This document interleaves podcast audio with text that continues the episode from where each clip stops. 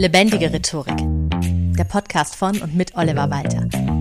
Jeden Montagmorgen eine neue Folge mit Tipps, Tools und Talk zum Thema Rhetorik und Kommunikation. Eine Mutter schenkt ihrem Sohn zwei Hemden.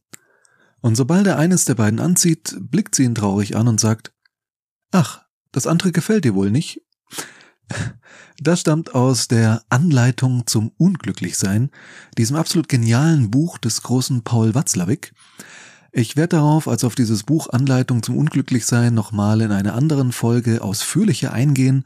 Eine Folge, die dann heißen wird, fünf Bücher, die du über Rhetorik gelesen haben solltest, die aber allesamt keine Ratgeber sind. Heute geht es aber um einen anderen ganz großartigen Gedanken von Paul Watzlawick, nämlich die sogenannten Axiome der menschlichen Kommunikation.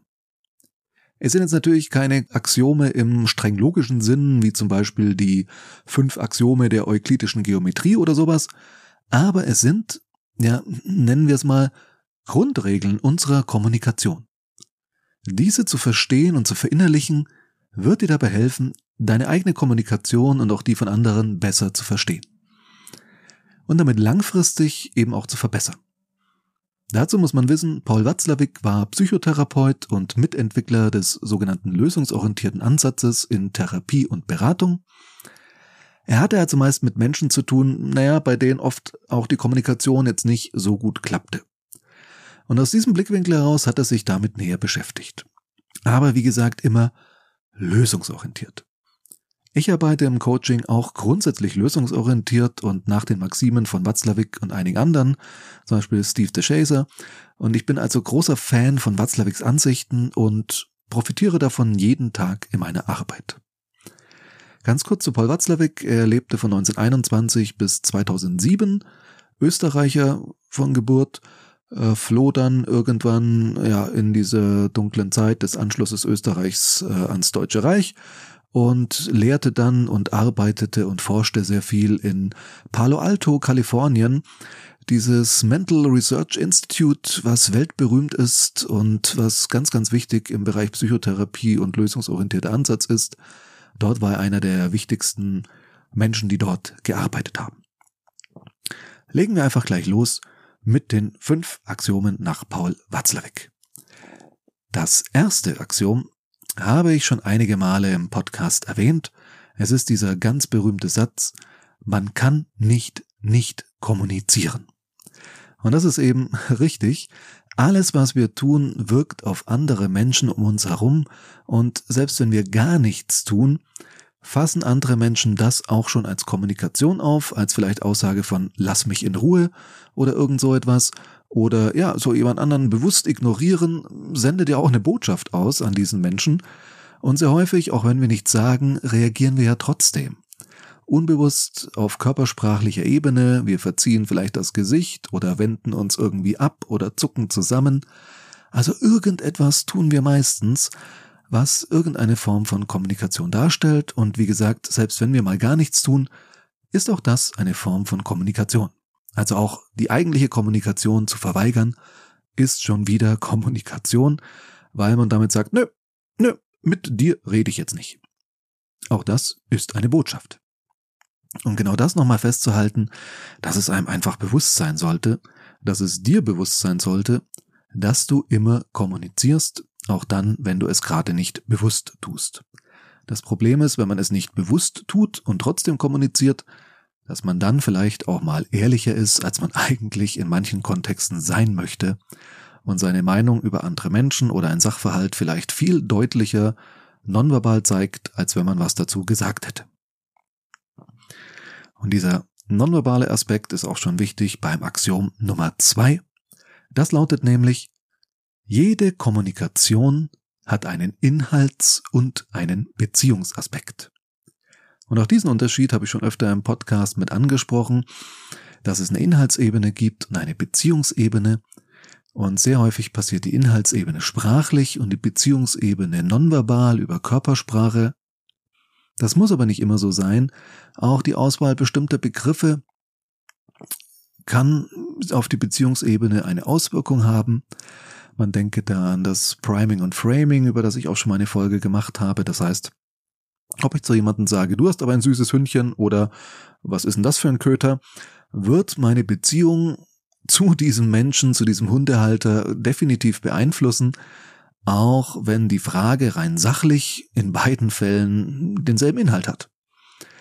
Und sich dessen eben auch bewusst zu sein, ist ganz wichtig, dass du mit der Art und Weise, wie du etwas kommunizierst, eben nicht nur Inhalte rüberbringst, sondern auch die Beziehung in irgendeiner Form beeinflussen kannst.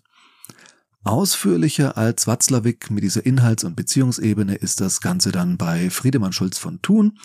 Die vier Seiten einer Botschaft, wo dann noch äh, die Ich-Botschaft dazu kommt und der Appell und diese Dinge, darauf kann ich vielleicht auch mal in einer Podcast-Folge eingehen. Dieses Konzept wurde aber, das ist jetzt mal das Wichtigste, was ich dir an der, an der Stelle mitgeben möchte, dass das Konzept eben mal ausführlicher noch ausgearbeitet wurde von großartigen Kommunikationswissenschaftlern wie Friedemann Schulz von Thun. Aber bei Watzlawick ist es eben noch in dieser Zweiteilung Inhalts- und Beziehungsebene. Das dritte Axiom nach Watzlawick lautet, Kommunikation ist immer Ursache und Wirkung. Und das ist ganz wichtig, denn das heißt, Kommunikation ist im ständigen Fluss, äh, ständiger Wechsel. Das heißt, alles, was ich sage, ist das Ergebnis dessen, was ich zuvor gehört habe oder irgendwie aufgenommen habe. Sowohl meine Motivation jetzt zu sprechen als auch der Inhalt, das muss ich irgendwann mal erfahren haben. Und es ist gleichzeitig wieder Ursache in dem Augenblick, wo es jetzt in deinen Gehörgang, in dein Gehirn sich einnistet, dass es da wieder Ursache sein wird für irgendetwas, das du vielleicht dann deshalb sagst oder denkst und weiter verarbeitest und mit anderen Menschen in irgendeiner Form vielleicht teilst. Das bedeutet aber auch, wenn Kommunikation immer Ursache und Wirkung zugleich ist, dass ich jetzt, wie eingangs gesagt, Watzlawick war Psychotherapeut und hatte sehr viel mit Störungen in der Kommunikation zu tun. Das bedeutet auch, dass sich dadurch auch ein Teufelskreis aufbauen lässt. Also wenn jemand ständig schnippische Kommentare zu mir macht, dann bin ich vielleicht diesem Menschen gegenüber negativer eingestellt und kürzer angebunden und gebe vielleicht auch mal patzige Antworten zurück. Und daraufhin wird dieser Mensch noch schnippischer mir gegenüber und ich noch eingeschnappter und gebe noch kürzer angebundene Antworten und so schaukelt sich das dann hoch, bis man irgendwann vielleicht gar nicht mehr miteinander spricht. Und genau das kann ja auch zum Beispiel in Beziehungen passieren, in Partnerschaften dass eine Person irgendwie etwas sagt, was die andere verärgert und daraufhin ist die Person den ganzen Tag schlecht gelaunt und das wirkt sich wieder auf die andere Person aus, die gar nicht so direkt die Verbindung zieht, dass das jetzt an dem liegt, was man selber vorher gesagt hat. Und so nach und nach schläft die Kommunikation in der Beziehung ein oder man streitet nur noch und weiß eigentlich gar nicht so genau warum. Und genau das passiert, weil Kommunikation eben immer Ursache und Wirkung ist und da solche Teufelskreise entstehen können bedeutet umgekehrt aber auch, dass man das natürlich auch im Positiven nutzen kann. Also zum Beispiel um Wertschätzung in einer Beziehung aufzubauen. Wenn ich einfach grundlos beginne, jemand anderen jetzt ursächlich sozusagen ein Kompliment zu machen, etwas Positives zu sagen, Wertschätzung entgegenzubringen, ist die Wahrscheinlichkeit, dass diese Person damit was Positives anfängt und sich positiv entwickelt, auch in der Beziehung zu mir, und mir dann vielleicht auch irgendwann mal was Nettes sagt oder sich nett mir gegenüber verhält, deutlich höher als wenn ich das nicht tue. Das heißt, man kann auch so eine Art, ja, Engelskreis oder wie soll man es dann nennen, im Gegensatz zum Teufelskreis aufbauen, der das Ganze dann die Spirale in die andere Richtung dreht. Mit Kindern ist das ja zum Beispiel schon sehr deutlich so, wenn du Kindern immer nur sagst, was sie falsch machen, fühlen sie sich schlecht und ich mache eh nichts richtig und machen entsprechend noch mehr falsch und entsprechend schimpft man sie noch mehr und das steigert sich so immer weiter.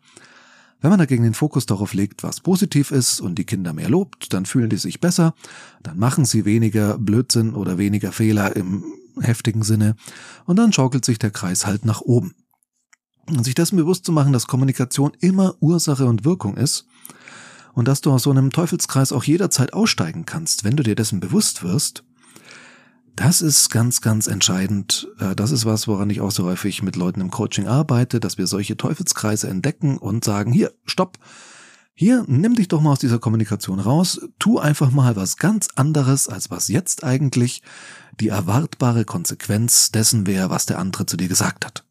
Da verändern sich unglaublich viele Dinge, wenn man so einen Teufelskreis durchbricht, einfach nur weil man sich des Teufelskreises in der Kommunikation bewusst wird. Viertens, das vierte Axiom nach Watzlawick. Menschliche Kommunikation bedient sich analoger und digitaler Modalitäten.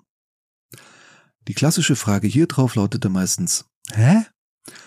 Und auch das, was ich jetzt kurz als Zitat dazu ausführe von Watzlawick, wird nicht weiterhelfen im ersten Augenblick. Ich erkläre es danach. Da heißt es nämlich, digitale Kommunikationen haben eine komplexe und vielseitige logische Syntax, aber eine auf dem Gebiet der Beziehungen unzulängliche Semantik. Analoge Kommunikationen dagegen besitzen dieses semantische Potenzial, ermangeln aber die für eindeutige Kommunikationen erforderliche logische Syntax. So, Jetzt darfst du gerne nochmal fragen. Hä? Und ich versuche das Ganze mal so ein bisschen zu vereinfachen und ein bisschen zu erklären. Analog und digital sind die Begriffe, die wir meistens im technischen Bereich verwenden. Sie haben aber auch darüber hinaus eine Bedeutung. Also digital ist alles, was mit Computern zu tun hat, dieses 0-1-System. Und das gibt es ja auch in der Kommunikation, also Ja oder Nein zum Beispiel. Wenn ich nur mit Ja oder Nein antworte, habe ich eine digitale Kommunikation. Da gibt's nichts dazwischen. Entweder sage ich ja oder ich sage nein. Oder möchten Sie das vegetarische Gericht oder möchten Sie das mit Fleisch? Und dann sage ich auch A oder B.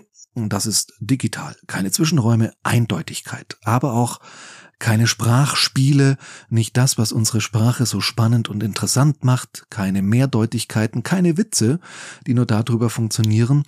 Und das ist dann eben analog also analog kann auch zum Beispiel, also ich glaube nach Watzlawick gehört fast die komplette Körpersprache zum analogen Bereich. Also ein Lächeln zum Beispiel kann Sympathie ausdrücken, aber auch Mitleid oder sogar Verachtung. Und das sind manchmal Nuancen, die darüber entscheiden, was das Lächeln jetzt wirklich bedeutet. Und deswegen kann man es nicht eindeutig beantworten. Wenn du als jemanden fragst, möchten Sie das Schnitzel oder die Nudeln? Und derjenige lächelt dich so ein bisschen an und du denkst dir so, okay, was soll das jetzt heißen? Dieses suffiante Lächeln, ich kann es nicht deuten, was bedeutet das jetzt? Und das ist dieser Punkt, dass man sich so häufig fragen muss, kommunizieren wir gerade hauptsächlich analog oder digital oder wäre es gerade gut, wenn ich jetzt eine digitale Antwort bekomme oder nicht doch lieber eine analoge mit ein bisschen mehr Futter drumherum, die nicht so eindeutig ist, aber trotzdem ein bisschen ausführlicher. Man kann es sich ein bisschen so vorstellen, in der empirischen Sozialforschung gibt es ja den Unterschied zwischen geschlossenen Fragebögen und offenen. Das heißt, geschlossen, da kreuzt man überall nur an, ja, nein, weiß nicht, oder ich bin zwischen 10 und 20 Jahre alt, zwischen 20 und 30 oder 30, 40 und so weiter. Und bei einem offenen Fragebogen steht eben da, was war Ihr schönstes Ferienerlebnis? Fragezeichen. Und dann kann ich das in mehreren Zeilen zusammenfassen. Das ist dann zwar eine Antwort, aber eben keine so eindeutige mehr. Ich schreibe da vielleicht auch irgendwas mehrdeutiges oder gar nicht so eindeutig zuordnungbares mit rein. Das heißt, wir sollten uns immer bewusst sein, es gibt diese analogen Dinge, gerade in der Körpersprache, die dann mitschwingt, und es gibt eben digitale Modalitäten, meistens, äh, ja, wie sie heißt, mit der logischen Syntax und der unzulänglichen Semantik. Will das jetzt gar nicht vertiefen, wichtig ist nur, dass dir vielleicht klar wird, dass man diese Begriffe analog und digital auch auf die Kommunikation anwenden kann und dass durchaus Probleme entstehen können, wenn du jetzt eigentlich gerne eine digitale Antwort gehabt hättest, aber eine hauptsächlich in analogen Modalitäten erhältst. So, kommen wir damit zum fünften Axiom nach Watzlawick. Das lautet, Kommunikation ist symmetrisch oder komplementär. Das ist etwas, was ich auch beim Thema Schlagfertigkeit in meinen Coachings und Seminaren immer sehr häufig mit anspreche. Es ist für die Art und Weise, wie du zum Beispiel schlagfertig reagieren kannst, immer ganz entscheidend, wie ist die Hierarchie. Also befindest du dich auf der gleichen Hierarchieebene, dann ist die Kommunikation symmetrisch, oder bist du Chef oder Chefin, oder auch Untergebene, Untergebener, dann ist sie komplementär, also hierarchisch in irgendeine Richtung. Und genau das, sagt Watzlawick, beeinflusst die Kommunikation eben auch nicht nur im Bereich Schlagfertigkeit, sondern überhaupt ganz allgemein sehr stark. Und Kommunikation ist eben immer entweder symmetrisch oder in eine der beiden Richtungen komplementär. Alles eine Frage der Hierarchie. Auch das sollte man sich immer bewusst sein, wenn man mit anderen Menschen kommuniziert. Wobei ich es immer wichtig finde oder persönlich immer sehr versuche, auf Augenhöhe zu kommunizieren, ist nicht immer gegeben, klar, aber sehr häufig eben doch. Und ich persönlich finde, da verändert sich schon immer mehr in unserer Gesellschaft auch eine Frage des Respekts, dass man diese Grundannahme Watzlawicks heutzutage vielleicht anfangen kann, ein bisschen in Frage zu stellen, aber das ist ja dann eher ein Wunschdenken äh, und nicht unbedingt die aktuelle Situation. Also von daher glaube ich, dass dieses Axiom immer noch seine Berechtigung hat und du dir immer bewusst sein solltest, ob du gerade eben symmetrisch kommunizierst oder top oder bottom in einer Kommunikation bist und was das für dich im Einzelnen dann je nach Kontext bedeuten könnte, wie du kommunizieren solltest oder eben nicht kommunizieren solltest. So. Das waren die fünf Axiome der Kommunikation nach Paul Watzlawick. Hausaufgabe der Woche. Achte mal auf deine Kommunikation mit anderen Menschen oder, weil es manchmal einfacher ist, auf die Kommunikation anderer Menschen untereinander, wie dort sich diese Grundannahmen von Watzlawick auswirken und wo im Alltag du sie entdeckst und dir sagst, ah, ja, genau hier, Inhaltsbeziehungsaspekt oder ah, da will jetzt jemand eigentlich nicht kommunizieren und tut's ja doch oder eben Teufelskreis, Ursache, Wirkung und so weiter. Analoge und digitale Modalitäten in der Kommunikation. Und immer die Frage, ist die Kommunikation gerade symmetrisch oder nicht? Das kannst du wirklich sehr gut beobachten Meistens fällt es einem nochmal leichter bei anderen als bei einem selbst, aber natürlich ist der Lerneffekt, wenn du es bei dir selber anwendest, für deine eigene Reflexion deiner Kommunikation nochmal um einiges spannender. Ansonsten, wenn es dich interessiert, Paul Watzlawick, da gibt sehr viel Literatur, auch im Internet. Da findest du jede Menge unglaublich spannend in vielen Bereichen, was er geschrieben hat, auch im Bereich radikaler Konstruktivismus gibt's ganz tolle Sachen, also wie wir uns unsere Wirklichkeit erschaffen und so weiter. Ich kann Paul Watzlawick nur in jeder Hinsicht empfehlen als Lektüre und werde auch in die Show Notes ein bisschen was verlinken. Also, wenn dir dieser Podcast gefällt, freue ich mich natürlich über eine positive Bewertung bei Apple Podcasts oder Spotify. Vielen Dank für die vielen bisherigen Bewertungen. Ansonsten bleibt mir nur noch zu sagen, vielen Dank fürs Zuhören und bis zum nächsten Mal. Das war Lebendige Rhetorik, der Podcast von und mit Oliver Walter. Jeden Montagmorgen eine neue Folge mit Tipps, Tools und Talk zum Thema Rhetorik und Kommunikation. Wenn du Oliver Walter als Experten für lebendige Rhetorik buchen möchtest, schau doch mal auf www.walter-oliver.de.